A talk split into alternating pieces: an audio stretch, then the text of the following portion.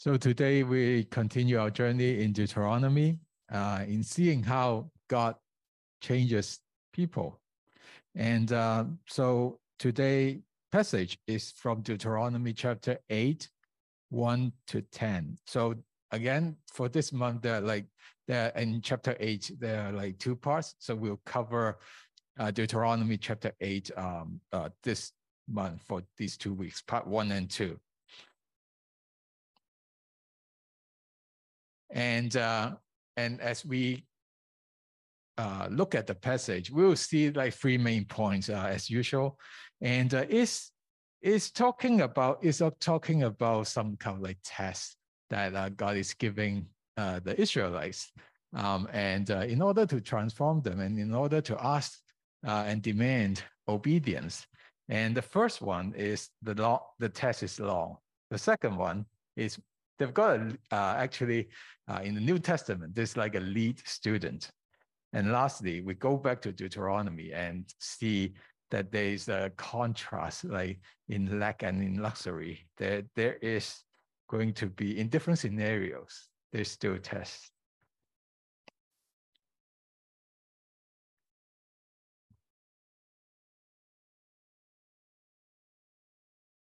Okay, so Deuteronomy chapter 8, verse 1.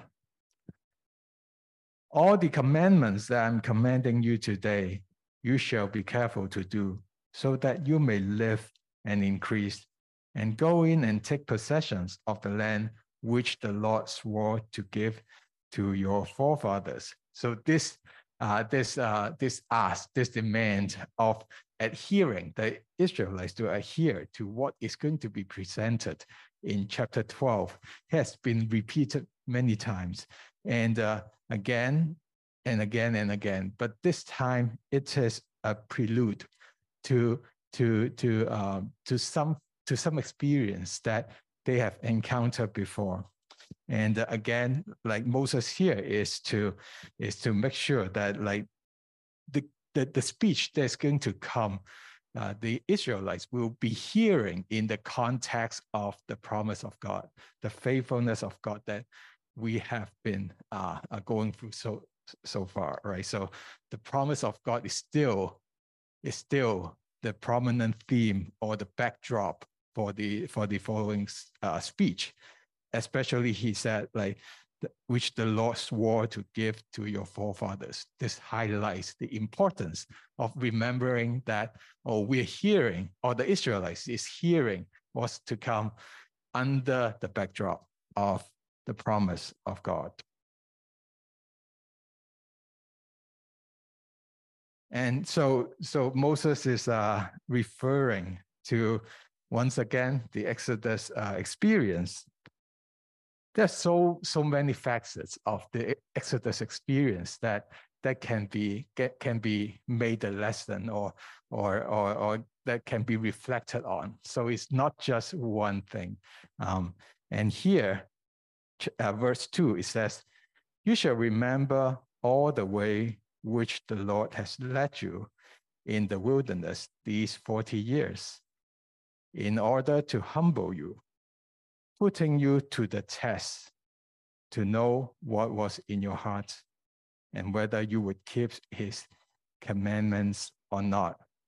So Moses has been pleading the Israelites in his Deuteronomy speech, asking them to adhere to, uh, uh, to, to, to the commandments. And here, actually, he is reflecting back to the 40 years of experience in, in the wilderness and he reveals that actually these 40 years has a very, very important objective, which is to humble you, to humble the Israelites, and also putting them to the test. So actually, these 40 years, maybe it wasn't very obvious, very apparent before, but Moses here actually highlights, okay, that 40 years of experience in the wilderness is indeed have an objective. And that objective is a test. It is a test, and that test requires you um, uh, to uh, to uh, uh, to to be humbled.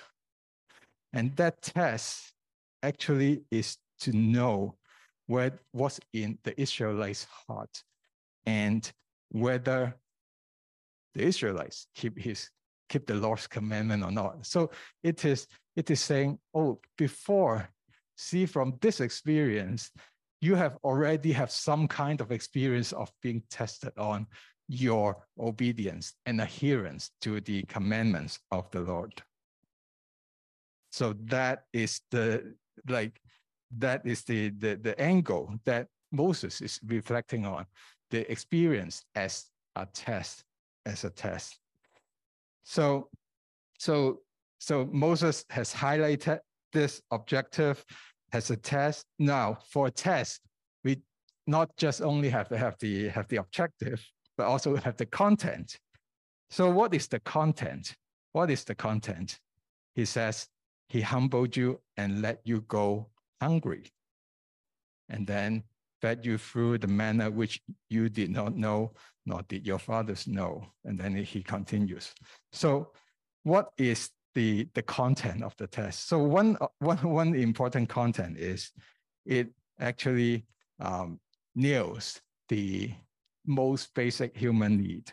So everyone, everyone alive needs some kind of food, regardless of age, regardless of whether you're physically fit or not, regardless of your gender. Everybody needs food. This is essential. And uh, so it's across, uh, across the border, uh, a, a general and very common and basic human need. When it is, when there's hunger, or the worry about not having enough to eat for survival, it is a big test to all, all that is involved. This, this humbling experience happened in the wilderness. This test of hunger actually puts people on their toes. They have to stay alert and they have to pay attention of, of like what's happening inside. And this test of hunger actually see allow the people to see that there's something that is so they are so limited. Because in the wilderness, there is um, uh, there's no food, right? In their context, there's no food it's not like uh, uh, oh I've got money so so I can I can buy okay it's like okay so the the lettuce is like uh, 199 right now it's last time I checked was 699 okay I, I'll still still pay for it okay maybe I'll I'll say oh it's so expensive but I'll pay for it but in that context there's no food at all there's just nothing there's nothing on the shelf recall our experience of trying to get a mask in, in, the, in the beginning of the pandemic. We've got money. Hey, I've got money. But when we check on every website, there's nothing. Everything is out of stock, right? Nothing on the shelf, nothing on, on, on the website. Uh, Staples doesn't even, even Staples, like we, we, we thought that that might be stock, but there isn't. There in the wilderness, even if you have money, you wouldn't have that supply of food. It's just not available there. And therefore,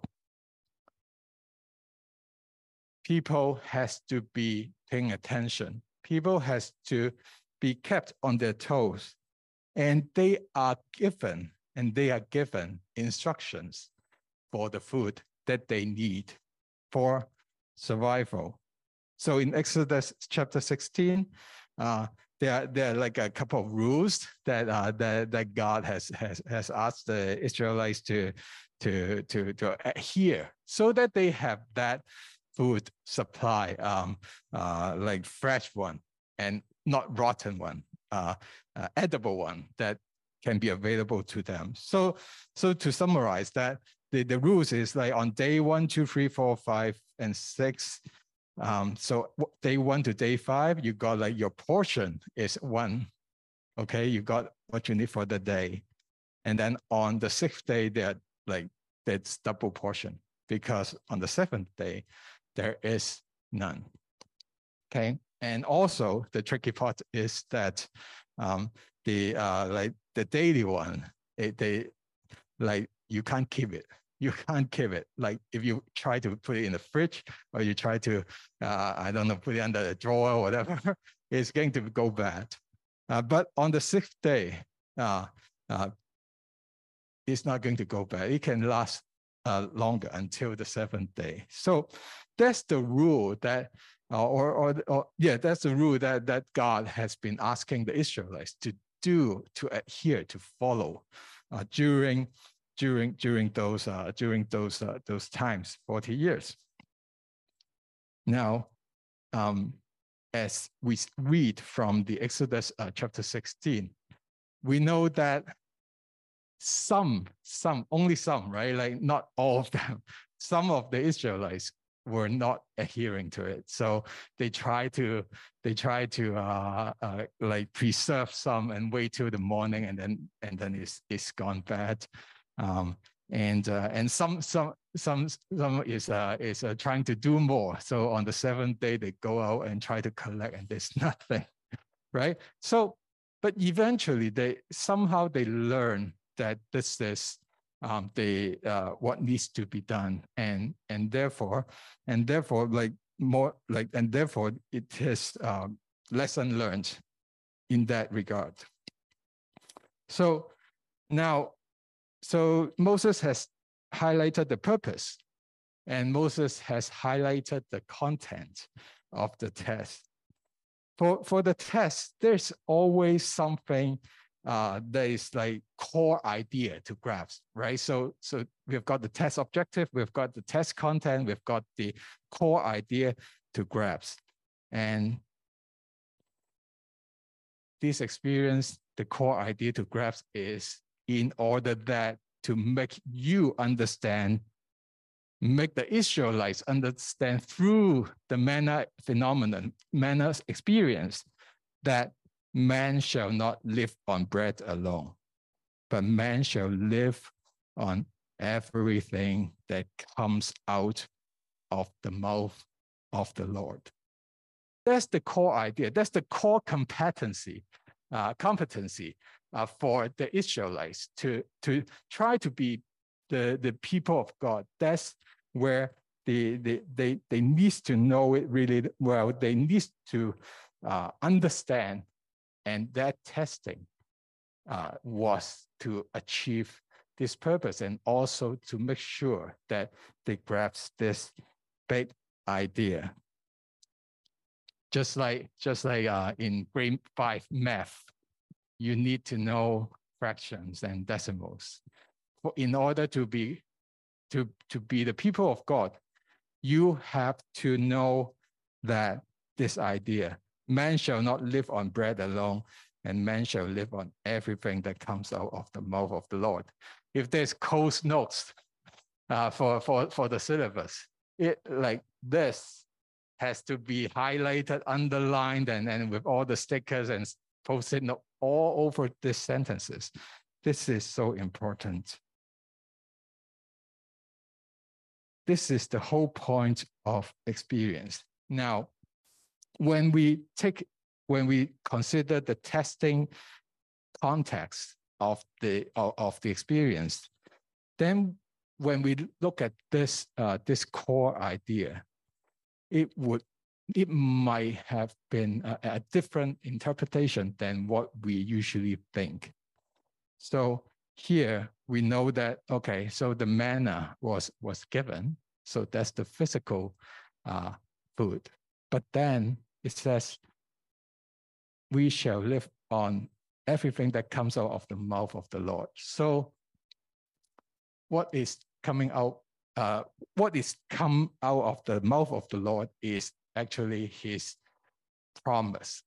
So it is actually his faithfulness and his and he, he's sticking to the promise. This this idea that his word ordained the provision of manna. So it is not just the physical food, but actually God's will and also God's word of promise that he's going to be taking care of his people that ordain the provision of the manna. So this is so important that we know that we know that, or for the Israelites, that they know that they're still living in the promise. And that promise is coming out of the mouth of the God of God. And that promise is not going to change. And therefore, there is this creative provision by God of the physical manna. This is the creation, creative provision of the manna phenomenon. That's the reason God ordained it, God wills it, God's word anchors it and making sure and actualize it. So this would be a little bit different from what we usually compare and contrast, right? When we when we when we are so familiar, or Christians are so familiar with this uh, this this word, or we, we even have songs about it. It's like, oh yeah, like you we have got the um uh, the physical food, hey, the, the, the junk food that you eat. And then, uh, oh, we have also have to uh, have to do devotion because it's got the spiritual food, right? We usually, we are, we, we are accustomed to this interpretation and respecting that tradition.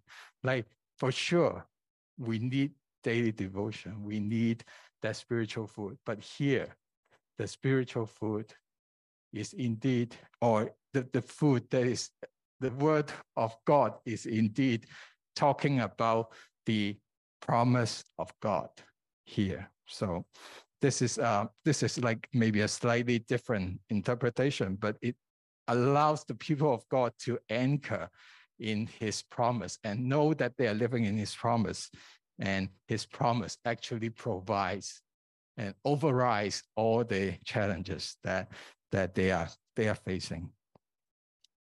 So now, if that's the case, then the test is that will people of God put their trust in what God has said? Do people of God in their challenges still hold on and hang on to the promise of God? Do the people of God know somehow, maybe it's out of their imagination, they can still um, trust that God is going to provide, just like, just like the, just like the manna, right?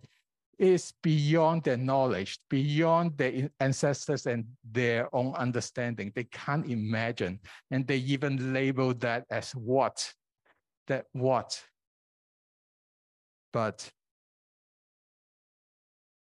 even in the midst of not knowing what's going to happen, even though they don't know what the what is about, they can still hold on to God's promise. So that's that that's the that's that's very essential in terms of our reflection in trusting God and also the people of Israelites. Now, it's mentioned a few times that the, the duration, the duration of the test. So we've got the objective of the test, we've got the content of the test, we've got the core idea to grasp uh, for the test, and we've got the duration of the test. How long does the, the duration of the test uh, uh, uh, go? The test itself is indeed very long. And the practice of it is a daily practice. You got your, your daily practice of math problem every day, uh, like for school kids, right? Um, but this is a long 40 years. But and this is uh, a small steps that it becomes a habit. When we think about the test or the faith test, right? Like we usually think about the big events, right? Oh, change of career, um, uh, health challenges of loved ones and, or even ourselves. These are big challenges.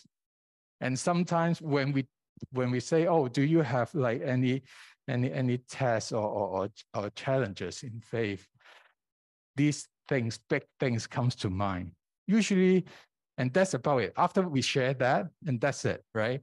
We've got nothing else to share. But here, we see that the test can be very long, can be daily, can be routine, can be small things that requires obedience for the people of God. It is constantly trained and constantly being being strengthened uh, for uh, um, uh, for the people for the people of God to see where their heart is, not just the big events. Oh, like I rely on God in this big event, but also in small things that whether where their heart is, whether they are willing to adhere to command uh, to the commandments of God. Forty years is uh, is a long time. It's a it is a is a constant training, and uh, some of us would be following the uh, the World Cup and uh, Japan, like miraculously won that game, and uh, and these are like these are the like these are the two of the the teammates, right? And actually, they were elementary school friends, and all they have been their dream is to be, you know, play together for the Japanese team. Years and years of training, from little boy to like young, strong soccer player, professional. That's the continuous training and they're still in it and they're still still uh, still continuing. Just like the people of god or just look at the brothers and sisters around you right? Like this oh like we, we we were so saying that oh that's so sweet from like you've got like 20 years of buddies like go, like going together training together taking the challenges together. But indeed we have the same teammates around us for the past 10 years, 20 years since you believe, and maybe coming going forward in the years to come. Brothers and sisters are, go, are going uh, through the test together as individual, but also collectively as a community, just like the Israelites. 40 years from baby boy to big guy or even getting old, midlife crisis. 40 years? I don't know, not yet. But that is the, the, the development of the people of God, all under the objective of being tested on their hearts.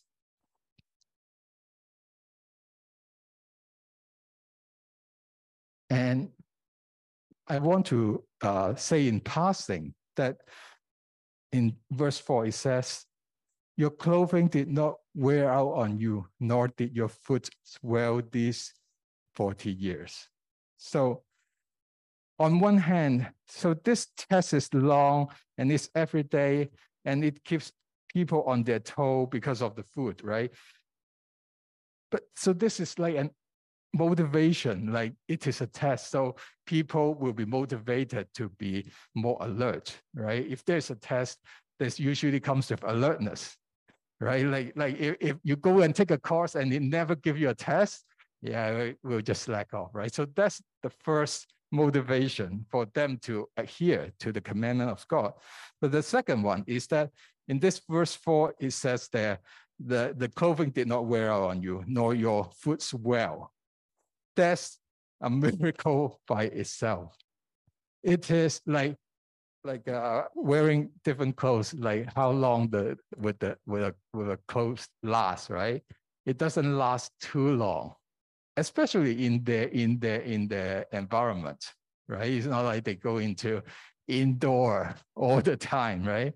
And they and then we can uh, hang hang up the the the, the clothes.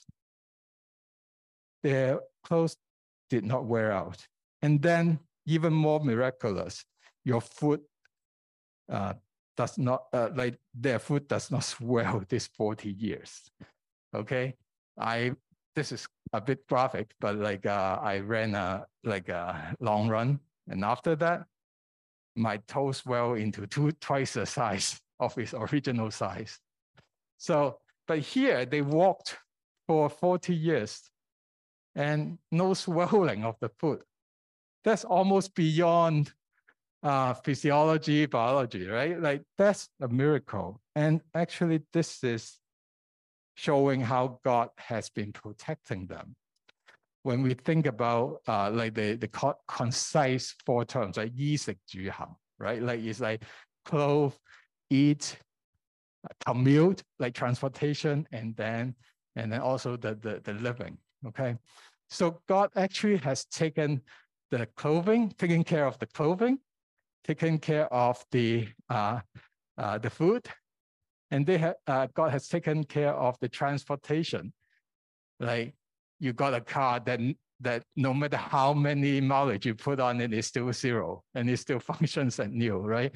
The transportation. So three aspects already done. And then for them, it's going to conquer the land. The land is for the residing, for the Jew. That's where that's where where where how, that's showing how God is has been providing, and all the all for the Israelites, they have to conquer the last missing piece of the puzzle, the land, and they have got that completeness um, in in God. So uh, in God's provision. So that is another motivation seeing God has been taking care of every single aspect of human life. And now you have got this, the Israelites, to, to, to finish it, to have that powerful finish of the conquer of the land.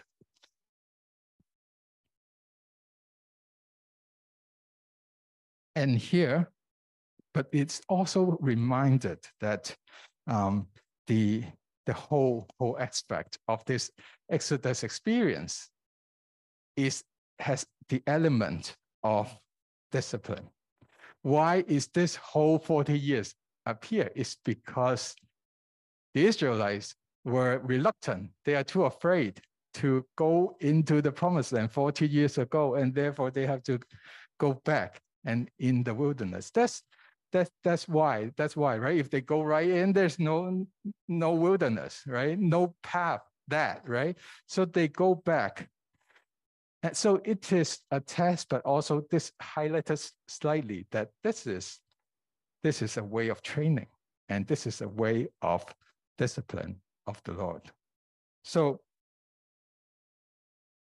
for us, what can we learn from this testing experience uh, of the Israelites? We are in a different scenario. We are not in the wilderness. We are facing different sets of challenges.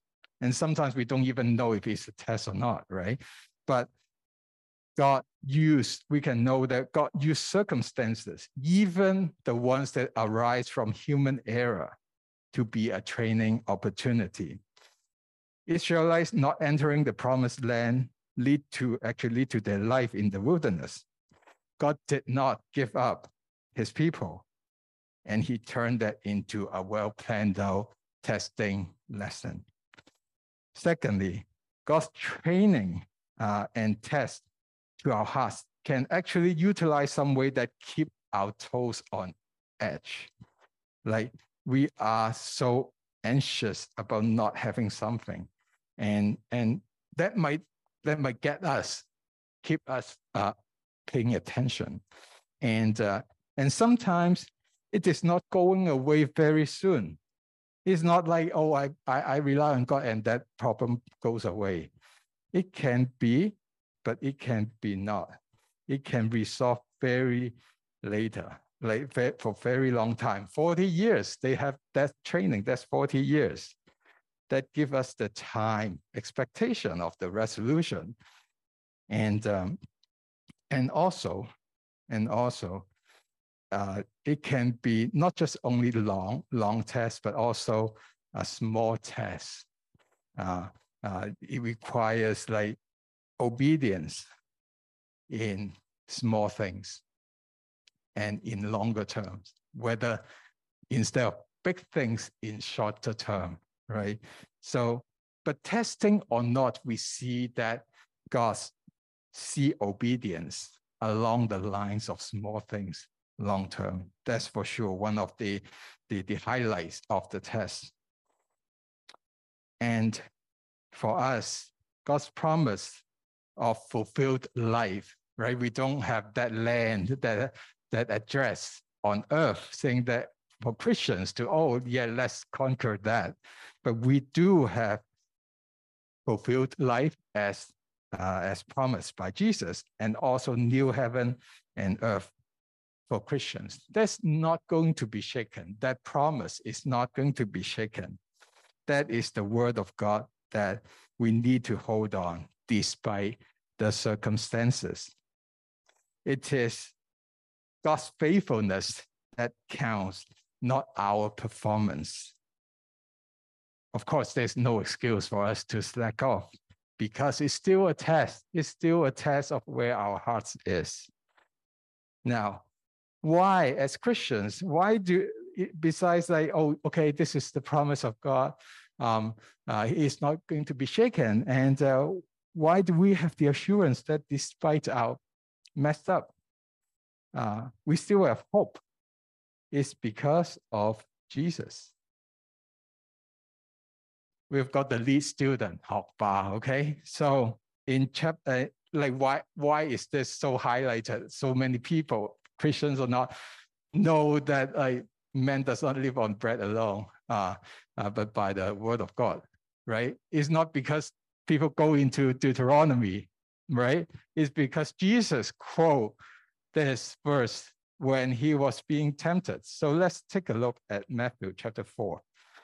When Jesus was led, then Jesus was led by the Spirit into the wilderness to be tempted by the devil. And after he has fasted for 40 days and 40 nights, he then become hungry. Look at the, the highlights blue, blue words, very similar to the Israelites' uh, experience. Then the tempter came and said to him, if you are the Son of God, command these stones become bread.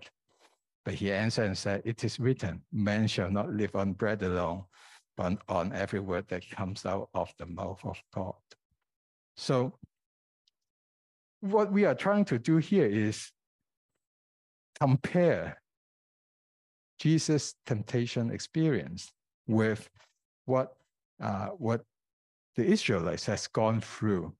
Um, with the with the the the main idea man does not live on uh, bread alone uh, that as the anchor as the connector okay so so for the israelites they are led like in in the passage we we we go through it says is god lead them right led by god at the wilderness um 40 years 40 days and nights so we've got some uh, numerical similarities and tested tempted. So so they're giving that challenge. Okay, and and both of them are in des- desperateness. And what's that desperateness? Is hunger, hunger. So the Israelites were to be humbled and thrown into allow to experience uh, hunger and also the fear of not having enough food to eat. And Jesus, Jesus here, pay attention. He fasted for 40 days and 40 nights. He then become hungry. So for some reason, I, I, I always like, or some of us, or, or even myself, has has has a thought. Okay, so he was, uh, Jesus was uh, was uh, fast for 40 days, 40, 40 nights. For sure, there's some way that he doesn't feel the hunger. For sure, if he's on diet for that long, it, he must not some way he he's not feeling hunger. That's why he, he can be still like have that clear mind quoting all the Bibles and stuff like that, right? No, the passage was saying that he feels hungry. It's a very uh, uh, um, real feeling that that Jesus is is having that need to be fulfilled. So therefore, in desperateness, in desperateness, in his humanity, there is a desperateness for food, for, for, for, for, for that. So another, another parallel is, uh, is the sonship. So here it says, if you are the son of God. For the Israelites, it says, just as a man disciplined his son. So that relationship is implied there. Of course, it's different, but the using of the word and all uh, is is quite similar in that sense. But of course, like what's different is that Jesus is not under discipline, right? Jesus didn't didn't didn't do anything wrong. He has been the lead student. He has been the perfect student. He has been the perfect son all along. Uh, but Israelites, as we mentioned, is is under some some some discipline. But then Jesus still get that challenge. Even he's a straight A student, right? Even though he he he per, he has perfected his score all along, he's still that challenge. And lastly, the test result. The test result, we know that um, there like it's mixed. It's mixed for the Israelites. Some go out and, and collect the, the stuff when on, on, on the seventh day when there's nothing, right? That's a kind of like a failure. That's not following what God is asking. Um, uh, uh, that's so they they probably need some kind of like bell curve, right? If it's just like an exam, they they probably need some bell curve. But Jesus here, in his hunger, he respond perfectly with what was mentioned in the Deuteronomy. So he got perfect. So if Jesus was uh, like was a student and if he's got his uh, Bible in front of him, probably he has already highlighted that sentence that's why he can so he got it so much internalized and can respond to the challenges so readily, so readily. So that's that's the comparison, and that's the basis for which one of the one of the points that's highlighted that even if the Israelites fail, even if humanity fails, Jesus is the lead student the perfect student that can pass that test. And that's why attention needs to pay, be paid to him. If there's one person to rely on, it would be his obedience, not others' obedience. Yesterday, um, Argentina got uh, uh, one, one uh, Australia, right? I I can't I can't help but thinking of this, right? It's like so Messi, like he is the one who can make stuff happen. He can score at the important time of the game so that they can survive through another stage and through another game, right? And that's exactly uh that, and that that's what how he looks like after after he scored his first goal uh, uh, uh, uh like yesterday, it's almost like the whole hope of Argentina, like the crowd, like they were, right? Like that, they are they are all counting on him, all counting on his performance of getting scored.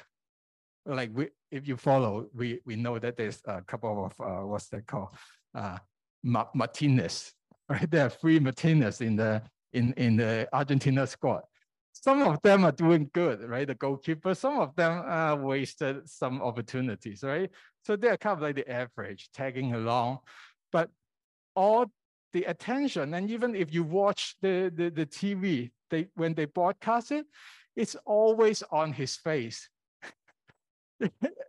even the others are shooting whatever, like it's always him that's got the camera and like that's the attention of, uh, of someone who's important, who can score and who can be who can make a difference. Overall in the battle. Now we don't know if Messi is going to be persistent and, and won the World Cup this year. Like personally, I hope so, right? It's just personal bias preference. But what we know is that Jesus has already won. Jesus is the victor. Jesus has got his victory secured as Son of God, as the hope of the nations, as someone who can perfect his score as human. So this is why we really need to know the world champion, Jesus, when we look at look at like even look at our, our own failure, we can still look look at Jesus for hope and for victory. And on the practical side, um, Jesus, as mentioned, he has probably highlighted and internalized the word of God. How about us? Do we try or attempt to internalize the word of God? Or we just let it kind of like just sit there, let it stay in Deuteronomy. Gratefully, it's not what Jesus' uh, attitude is. And lastly, we still uh, is uh, Moses continue to press for Israelites to keep the commandments, to uh, to adhere to God's commandment. Why? Because the test is is it continuing? It says here from verse 7 to verse 10, it uh, Moses told the, the Israelites about a good land, good land. There are five characters. So the Lord your God is bringing into a good land, and there are five characters. A land of streams of water, fountains and springs, flowing in valleys and hills. So there's not lack of water. Water is everywhere. It is, it is, uh, it is, you don't need to, to like water coming out of the rock, right? It is there, it is everywhere.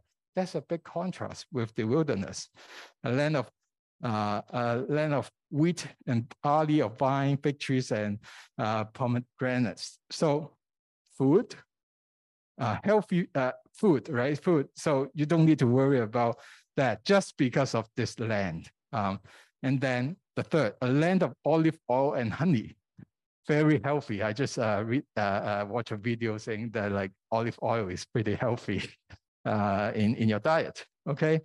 And then the fourth, a land where you will eat without shortage. So what's the best, uh, if you are given uh, Aladdin uh, wish, right? What would be the best wish you can wish for? The, the wish will be, I can get as many wish as I get right? So that would be the best one. And here, this is the best. It says like, this is not a one-off, like the menu is not going to run out. You're still going to have it without shortage.